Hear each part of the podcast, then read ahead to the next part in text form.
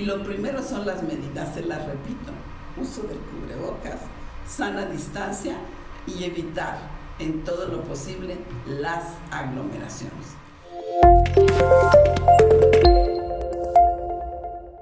Pues muy, muy buenas tardes, saludo a todas nuestras amigas y amigos de las redes y en especial a los de Querétaro de verdad. Es muy grato estar aquí de nueva cuenta, pues nos dejamos de ver este fin de año, hoy pues muchas felicidades por este nuevo año, les deseo lo mejor a todas y a todos para este 2022 pues desde luego que haya mucha salud y realizaciones en todo lo que ustedes se propongan.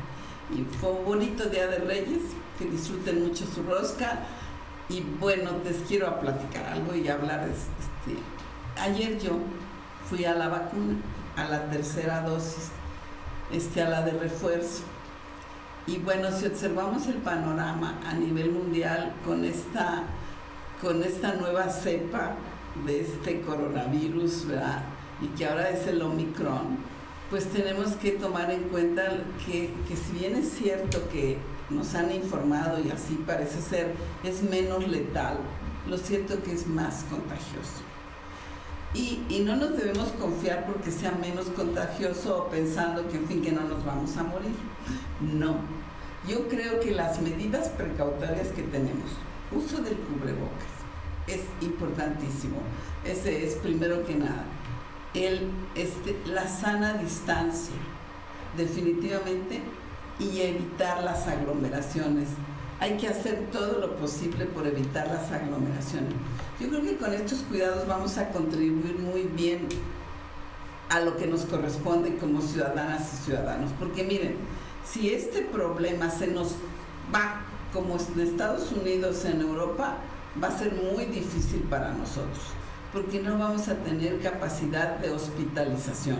Si bien es cierto que muchos no requerirán hospital, pero se propaga en tal cantidad que el porcentaje que es que deben ir a los hospitales, pues es mucho y no vamos a poder. No tenemos los recursos económicos que tienen los Estados Unidos. Entonces no podemos, no vamos a poder enfrentar esa crisis.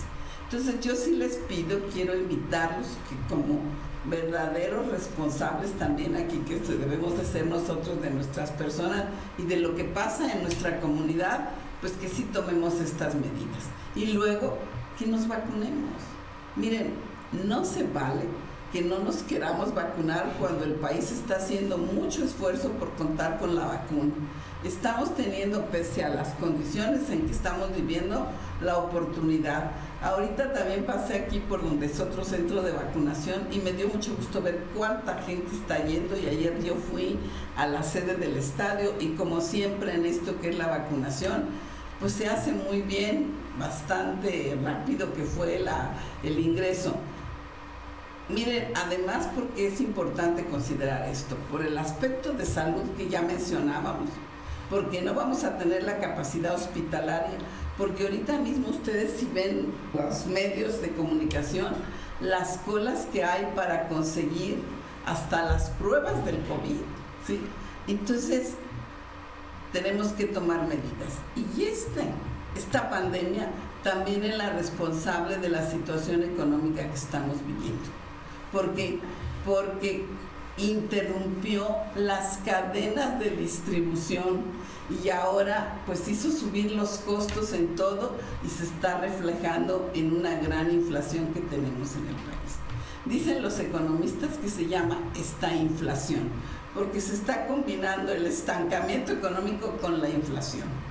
Pero además me preocupa porque también los economistas señalan que no se pueden atender las dos cosas, que si atienden el estancamiento necesariamente se olvida la inflación y si se atiende la inflación pues el otro crece. Entonces pues tenemos como quien dice que apechugar y esperar a que esta crisis pase. Nosotros aquí en México ya vivimos el fenómeno parecido a este en tiempos de Miguel de la Madrid y fue terrible todos se pierden los equilibrios. Yo recuerdo en aquel tiempo que la gente cambiaba un coche por su casa, porque no había, porque pensar que un automóvil puede valer más que tu casa, pues imagínense todo lo que pasa con la economía.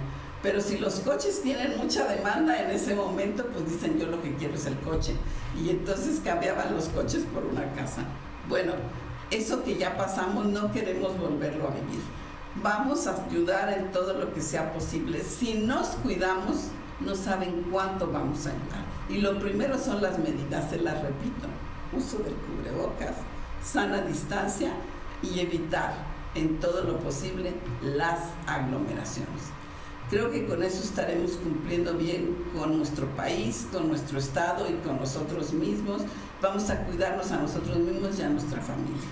Los invito porque de verdad también ya necesitamos superar la crisis económica, que no está siendo fácil, pero vamos a salir adelante. Los invito a que tomemos las medidas, que nos cuidemos.